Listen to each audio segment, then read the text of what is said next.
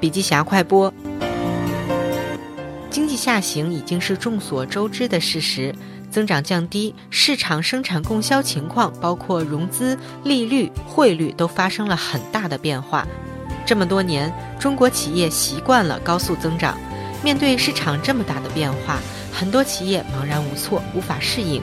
在这样一个大波动里，变革与转型是其中的关键词。但是我们会看到这样一个问题。有中国经济整体平稳增长和巨大的市场空间托底，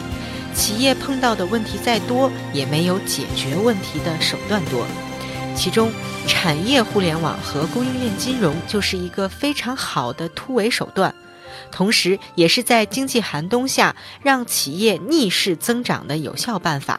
用互联网平台进行产业渠道供应链整合，用供应链金融解决现金流问题，用数据进行安全护航，都是极好的办法。至于钱从哪儿来，高盛涛先生告诉我们，